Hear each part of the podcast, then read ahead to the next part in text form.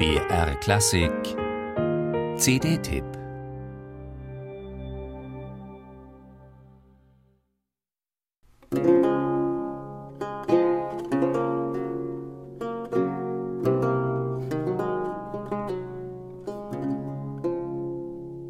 Die japanische Zen-Philosophie ist für viele Künstler eine willkommene Hilfe, die besonderen Anforderungen ihres Berufs in den Griff zu bekommen. In der Barockmusik hat Zen sonst aber eigentlich nicht viel zu suchen. Etwas anders liegt der Fall natürlich, wenn der Interpret selbst Japaner ist, wie Toyohiko Sato, Altmeister und einer der wichtigsten lauten Pioniere im letzten Drittel des vergangenen Jahrhunderts. Nach seiner langjährigen Lehrtätigkeit als Professor für Laute in Den Haag ist Toyohiko Sato 2004 wieder nach Japan gegangen. Hier hat er sich intensiv mit traditionellen japanischen Künsten wie dem No-Theater oder der Teezeremonie beschäftigt.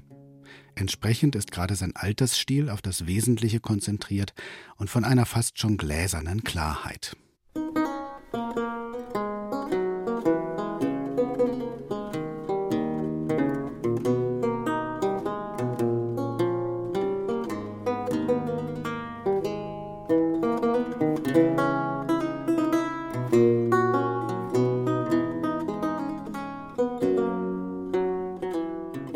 Auf seiner neuen Solo-CD beim Berliner Kennerlabel Carpe Diem widmet sich Toyohiko Sato der Musik von Esaias Reusner.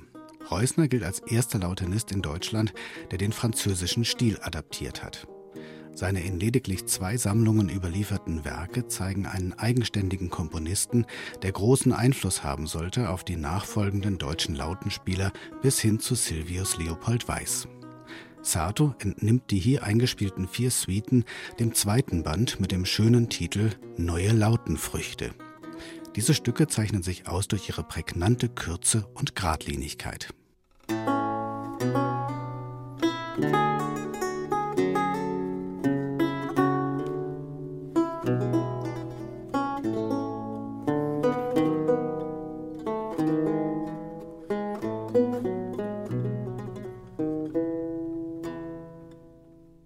Geradezu ideal also für Toyohiko Sato mit seiner bewusst schlichten und ungekünstelten Herangehensweise.